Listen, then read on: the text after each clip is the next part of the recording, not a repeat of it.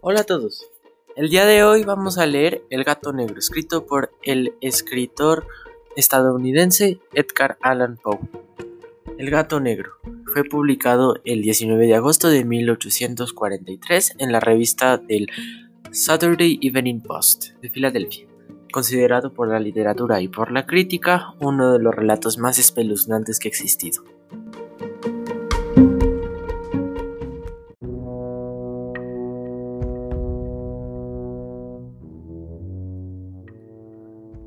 No espero ni pido que nadie crea el extraño, aunque simple relato que voy a escribir. Estaría completamente loco si lo esperase, pues mis sentidos rechazan su evidencia. Pero no estoy loco y sé perfectamente que esto no es un sueño. Mañana voy a morir y quiero de alguna forma aliviar mi alma. Mi intención inmediata consiste en poner en manifiesto simple, llanamente y sin comentarios una serie de episodios domésticos. Las consecuencias de estos episodios me han aterrorizado, me han torturado y por fin me han destruido, pero no voy a explicarlos. Si para mí han sido horribles, para otros resultarán menos espantosos que barroques. En el futuro, quizá aparezca alguien cuya inteligencia reduzca mis fantasmas a lugares comunes, una inteligencia más tranquila, más lógica y mucho menos excitable que la mía, capaz de ver las circunstancias que voy a describir con miedo, una simple sucesión de causas y efectos naturales. Desde la infancia sobresalí por docilidad y bondad de carácter. La ternura de corazón era tan grande que llegué a convertirme en objeto de burla para mis compañeros. Me gustaba de forma singular los animales y mis padres me permitían tener una variedad muy amplia. Pasaba la mayor parte de mi tiempo con ellos y nunca me sentía tan feliz como cuando les daba de comer y los acariciaba. Este rasgo de mi carácter carecía conmigo y cuando llegué a la madurez me proporcionó uno de los mayores placeres. Quienes han sentido alguna vez afecto por un perro fiel y sagaz no necesitan que me molesten explicarles la naturaleza o la intensidad de la satisfacción que se recibe.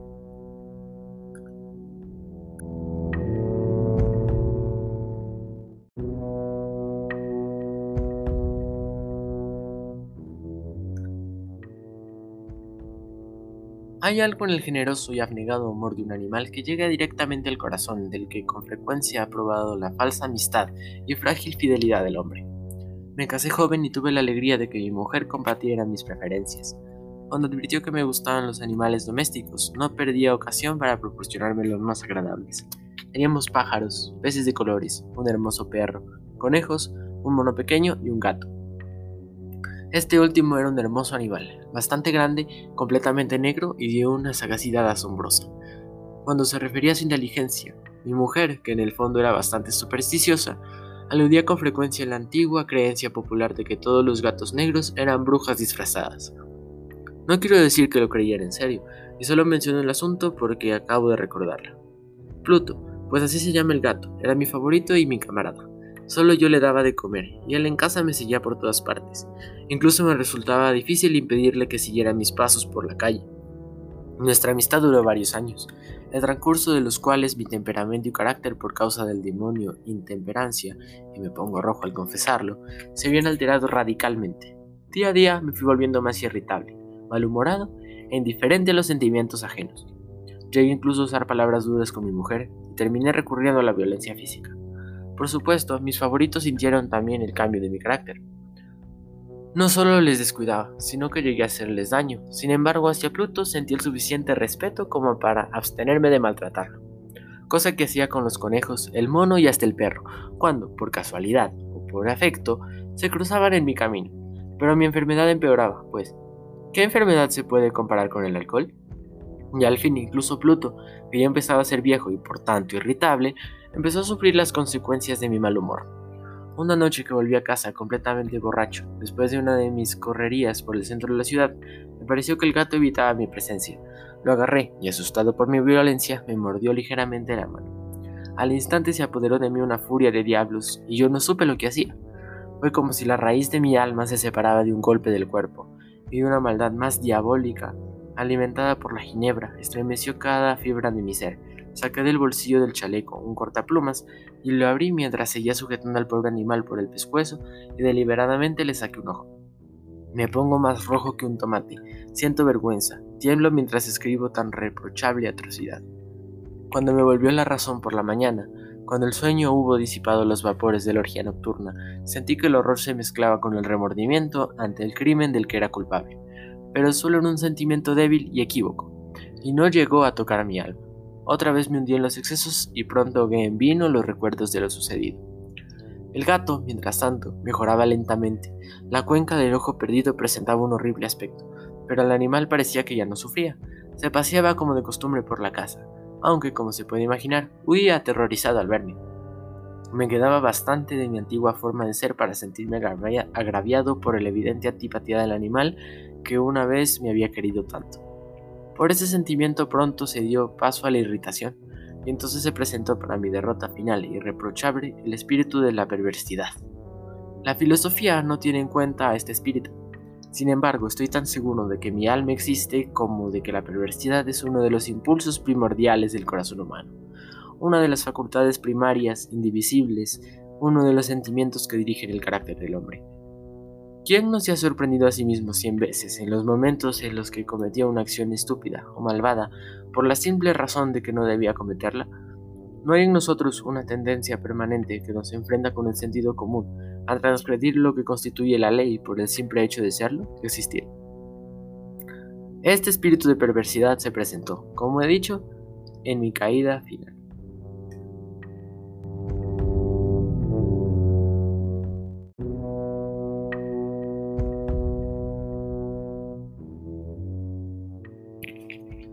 Y ese insondable anhelo que tenía el alma de bajarse a sí misma, de violentar su naturaleza, de hacer el mal por el mal mismo, me empujó a continuar y finalmente a consumar el suplicio que había infligido al inocente animal. Una mañana, a sangre fría, le pasé un lazo por el pescuezo y la ahorqué en la rama de un árbol. La ahorqué mientras las lágrimas me brotaban de los ojos y el más amargo remordimiento me retorcía el corazón. Lo ahorqué porque recordaba que había querido y porque estaba tan seguro de que no me había dado motivos para matarlo. Lo ahorqué porque sabía que al hacerlo cometí un pecado, un pecado mortal que pondría en peligro mi alma hasta llevarla, si esto fuera posible más allá del alcance de la infinita misericordia del Dios más misericordioso y más terrible. La noche del día en que cometí ese acto cruel me despertaron gritos de fuego. La ropa de mi cama era una llama y toda la casa estaba ardiendo. Con gran dificultad pudimos escapar del incendio mi mujer, un criado y yo. Todo quedó destruido. Mis bienes terrenales se perdieron y desde ese momento no me quedó más remedio que resignarme. No caeré en la debilidad de establecer una relación de causa y efecto entre el desastre y la acción criminal que cometí.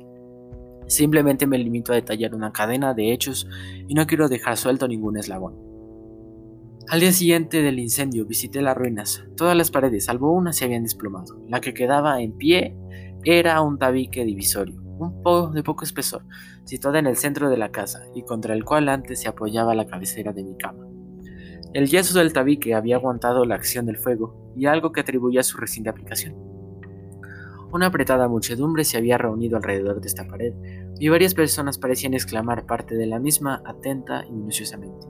Las palabras extraño, curioso y otras parecidas despertaron mi curiosidad.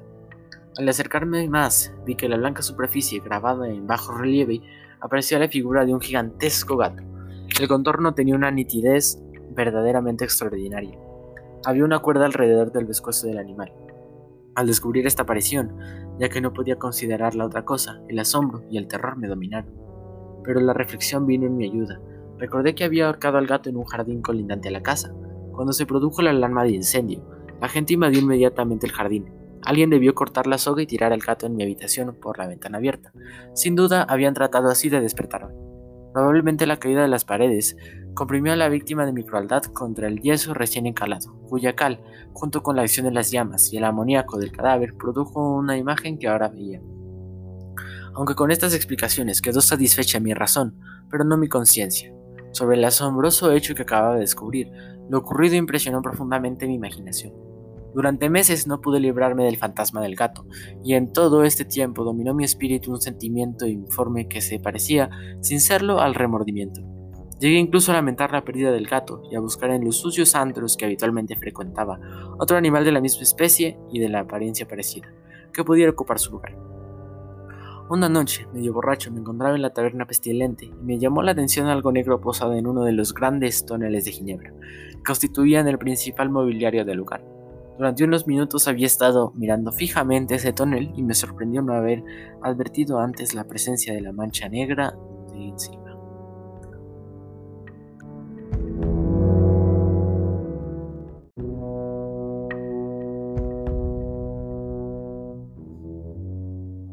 Me acerqué a él y lo toqué con la mano. Era un gato negro, un gato muy grande, tan grande como Pluto y exactamente igual a este, salvo un detalle.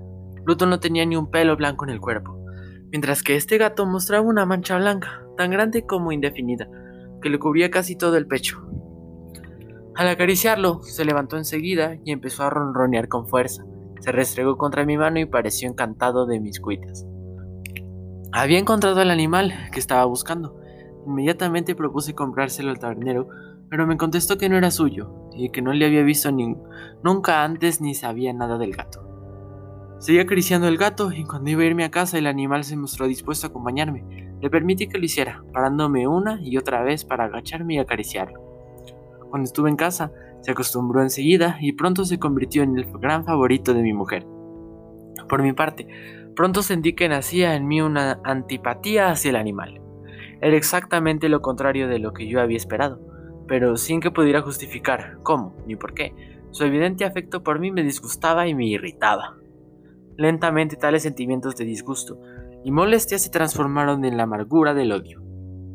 Procuraba no encontrarme con el animal, un resto de vergüenza y el recuerdo de mi acto de crueldad me frenaban de maltratarlo. Durante algunas semanas no le pegué ni fue la víctima de mi violencia, pero gradualmente, muy gradualmente, llegué a sentir una inexpresable repugnancia por él, y al huir en silencio de su diosa presencia, como si fuera un brote de peste.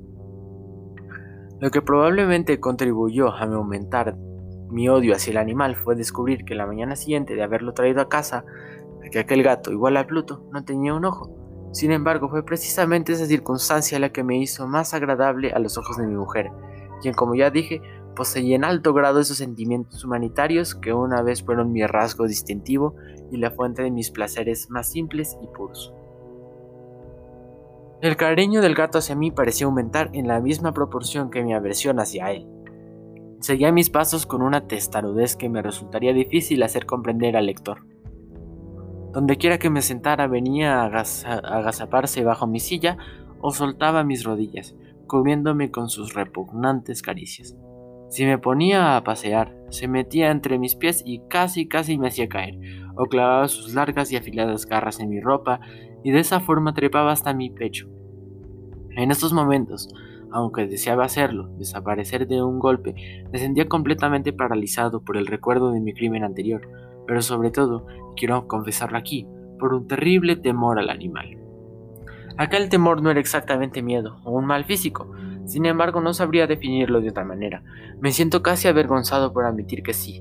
Aún en esta celda de, crimen, de criminales me siento casi avergonzado de admitir que el terror, el horror que me causaba aquel animal, era alimentado por una de las más insensatas quimeras que fuera posible concebir. Más de una vez mi mujer me había llamado la atención sobre la forma de la mancha del pelo blanco, de la cual ya, ya he hablado, y que constituía la única diferencia entre ese extraño animal y el que yo había matado. El lector recordará que esta mancha, aunque era grande, había sido al principio muy indefinida, pero gradualmente, de forma casi imperceptible, mi razón tuvo que luchar durante largo tiempo para rechazarla como imaginaria. La mancha iba adquiriendo una rigurosa nitidez, en sus contornos y ahora ya representaba algo que me hace temblar cuando lo nombro y por eso odiaba, temía y me habría librado del monstruo si me hubiese atrevido a hacerlo.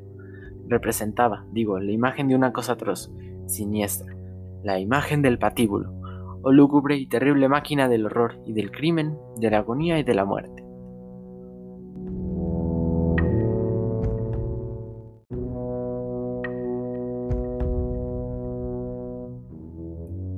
y entonces me sentí más miserable que todas las miserias del mundo juntas.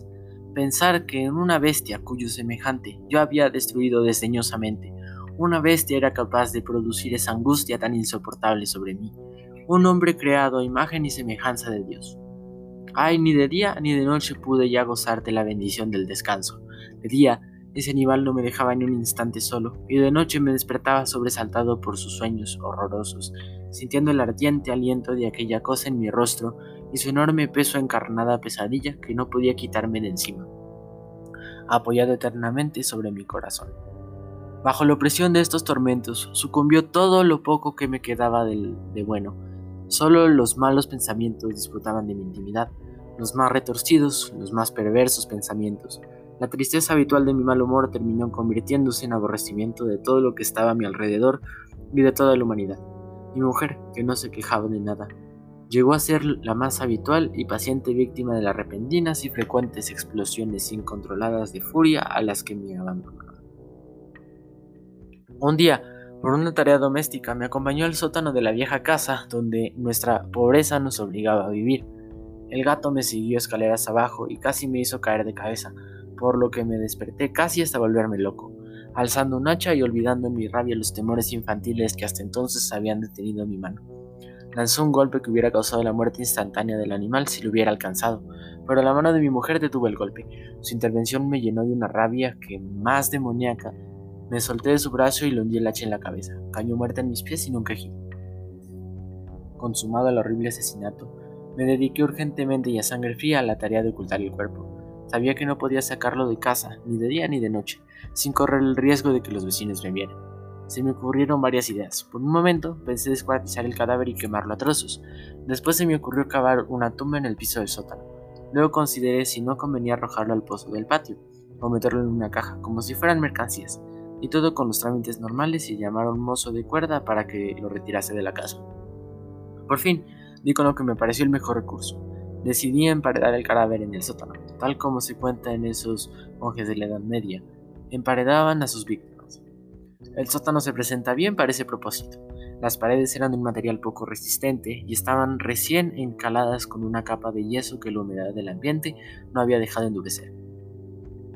Además, en una de las paredes había una saliente, una falsa chimenea que se había rellenado de forma que se pareciera al resto del sótano.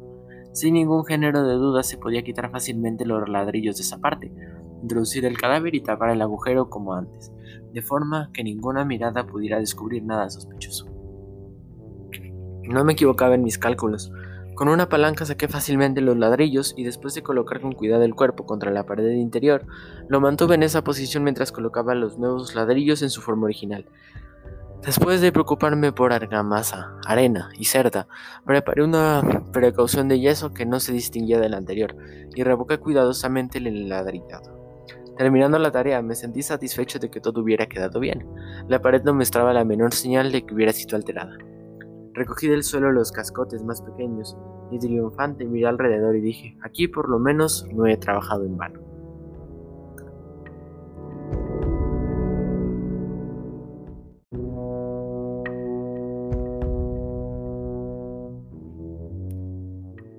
El paso siguiente consistió en buscar a la bestia que había causado tanta desgracia, pues por fin me había decidido a matarla.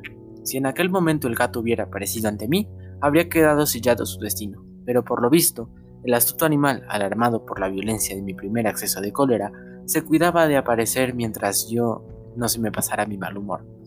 Es imposible describir ni imaginar el profundo y feliz sentimiento de alivio que la ausencia del odiado animal trajo a mi pecho. No apareció aquella noche, y así por primera vez desde su llegada a la casa, pude dormir profunda y tranquilamente. Sí, pude dormir, incluso con el peso del asesinato en mi alma. Pasaron el segundo y el tercer día, y no volví a mi atormentador. Una vez más respiré como un hombre libre. El monstruo aterrorizado había oído de casa para siempre. No volvería a verlo, grande era mi felicidad, y la culpa de mi negra acción me preocupaba poco. Se hicieron algunas investigaciones a las que me costó mucho contestar. Incluso registraron la casa, pero naturalmente no descubrió nada. Consideraba que me había asegurado la felicidad futura. Al cuarto día después del asesinato, un grupo de policías entró a la casa intempestivamente y procedió otra vez a una rigurosa inspección. Seguro que de mi escondite era inescrutable, no sentí la menor inquietud. Los agentes me pidieron que los acompañara en su registro. No dejaron ningún rincón ni esconderijo sin revisar. Al final, por tercera o cuarta vez bajaron al sótano. No me temblaba ni un solo músculo. Mi corazón latía tranquilamente como el de quien duerme en la inocencia. Me pasaba de un lado al otro del sótano. Había cruzado los brazos sobre el pecho e iba tranquilamente de acá para allá. Los policías quedaron totalmente satisfechos y se disponían a marcharse. El júbilo de mi corazón era demasiado fuerte para ser reprimido. Ardían deseos de decirles, al menos una palabra como, como prueba de triunfo y asegurar doblemente su incertidumbre sobre mi inocencia. Caballeros, dije, por fin, cuando el grupo subía la escalera, me alegro de haber disipado sus sospechas. Les deseo felicidad y un poco más de cortesía. Por cierto, caballeros, esta casa está muy bien construida. En mi rabioso deseo de decir algo con naturalidad, no me daba cuenta de mis palabras. Repito que es una casa excelentemente construida. Estas paredes, ya se van ustedes caballeros, estas paredes son de gran solidez. Entonces, empujado por el frenesí de mis bravatas, golpeé fuertemente con el bastón que llevaba en la mano sobre la pared de ladrillo tras la cual estaba el cadáver de mi esposa, de mi alma. Que Dios me proteja y me libre de las garras del archidemonio. Apenas había cesado el eco de mis golpes, y una voz me contestó desde dentro de la tumba. Un quejido ahogado y entrecortado al principio, como el sollozar de un niño, que luego creció rápidamente hasta convertirse en un largo, agudo y continuo grito. Completamente anormal e inhumano. Un aullido, un alarido quejumbroso, mezcla de horror y de triunfo. Como suele puede surgir en el infierno de la garganta de los condenados en su agonía y de los demonios gozosos en la condenación. Hablar de lo que pensé en ese momento era una locura, Presa de vértigo, fui tambaleándome hasta la pared de enfrente. Por un instante, el grupo de hombres de la escalera se quedó paralizado por el espantoso terror.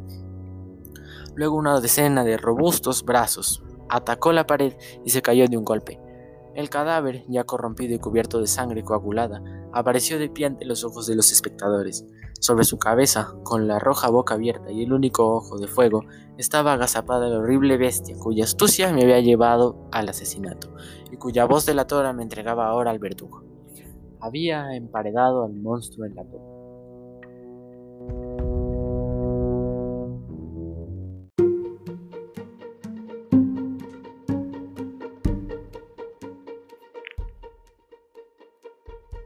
Y fin. Hasta aquí llega nuestro relato del día de hoy. No se olviden de seguir sintonizados a nuestro canal y estar pendiente de nuestras siguientes actualizaciones y de nuevos episodios. Gracias y nos vemos en la próxima.